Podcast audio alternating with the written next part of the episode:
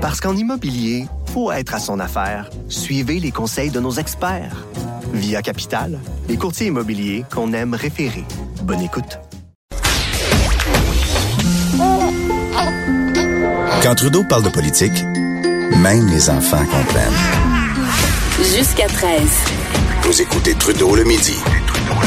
Cube Radio. C'est intéressant des fois de euh, mesurer l'impact de différents euh, points de vue.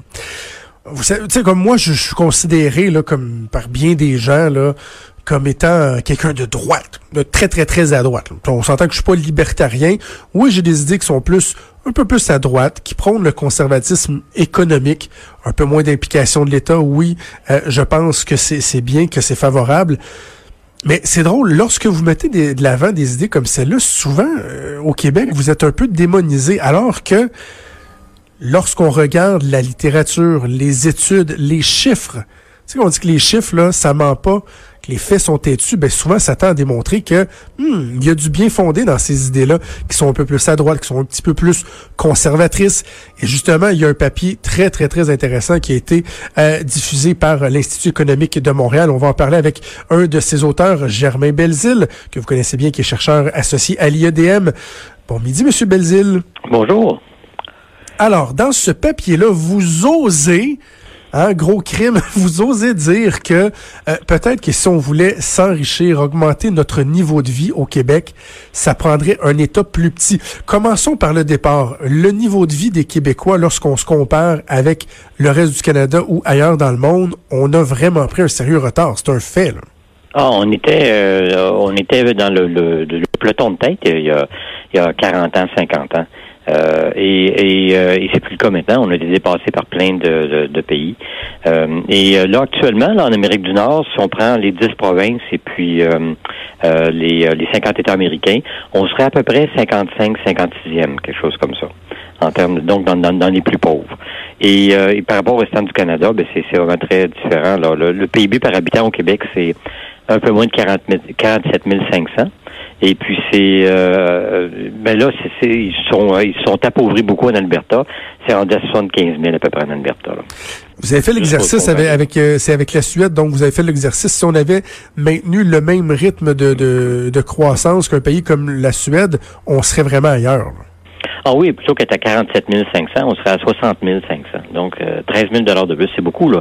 13 000 de plus, là, c'est, euh, mon Dieu, un 20 5 de plus à peu près, quelque chose comme ça, 25-27% de plus.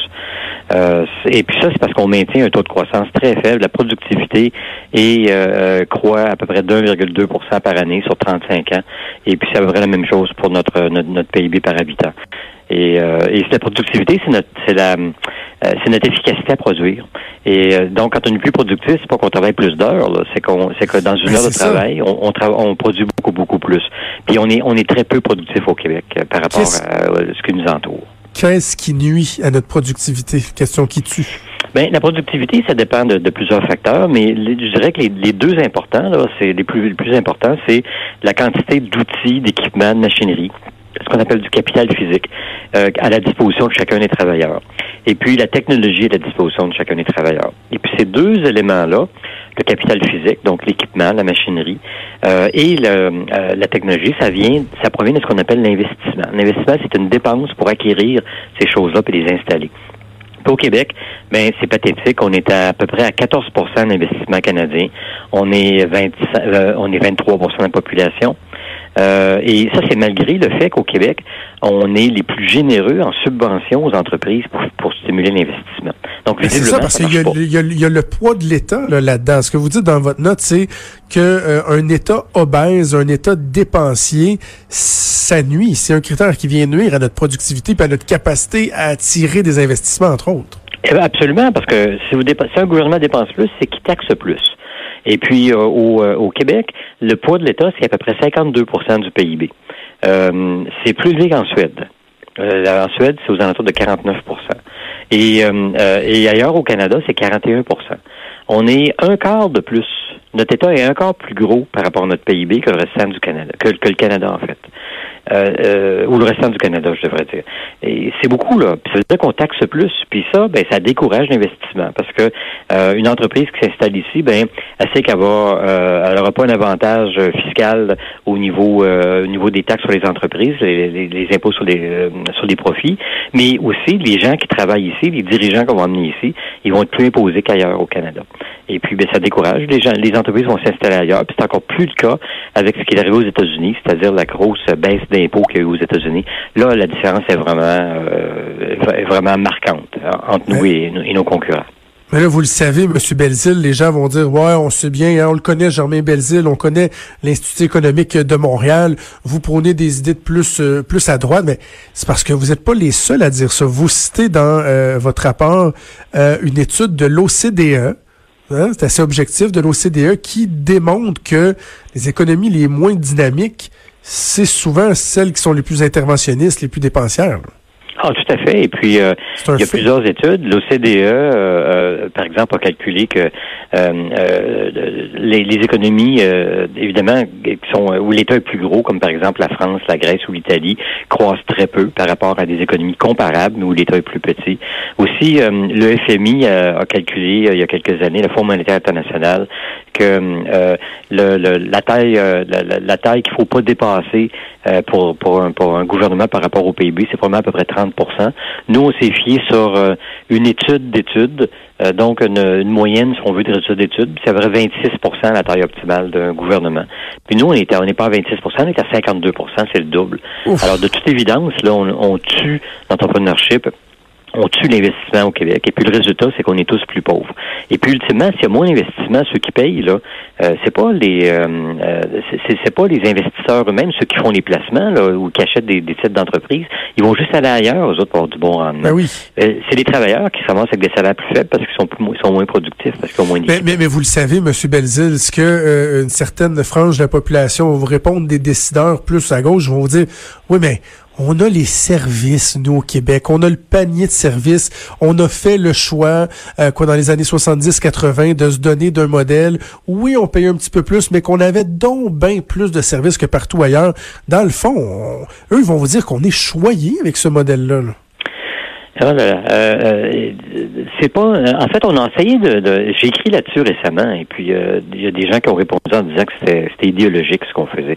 C'est pas idéologique là. Quand notre État est plus gros, on croit moins, puis les gens sont plus pauvres. Et ça, il faut en tenir compte quand on quand on regarde les services qu'on a. On a peut-être des, services qui sont pas ailleurs, mais ailleurs, il y a pas mal de choses qui ont qu'on n'a pas nous aussi, tout simplement parce qu'ils sont plus riches. L'État albertain, par exemple, ah. dépense par tête de pipe en Alberta immensément plus que, qu'au Québec en santé, en éducation, pour plein d'autres choses. Puis ça, ben, on peut pas. C'est difficile pour nous d'avoir plus là, parce qu'on est on est pauvre, on génère pas beaucoup de revenus.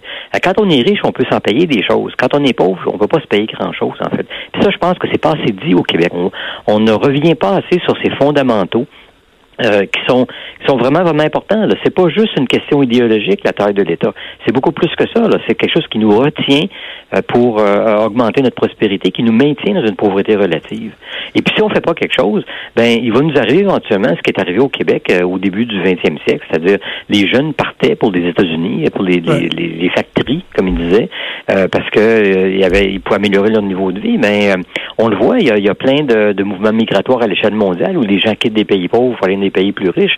Mais si l'écart entre nous et, nos, voisins ne fait qu'augmenter, ben on va, perdre euh, le meilleur de notre jeunesse, en fait, dans les prochaines années. Donc, un État qui interviendrait moins, moins de subventions, euh, moins dépensiers, peut-être un petit peu moins d'impôts aussi dans le mix, ça ferait du bien.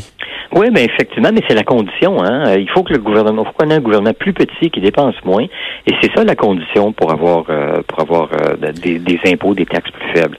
J'ai pas l'impression que François Legault est en train de faire ça. Hein? Ceux qui disent que c'est un gouvernement de droite, là.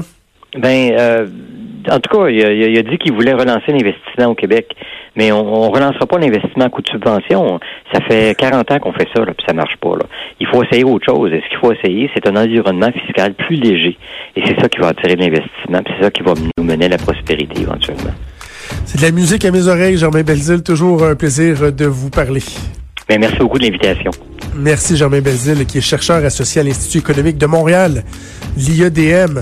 D'autres exemples de dépenses, là. les jeux de la francophonie, là.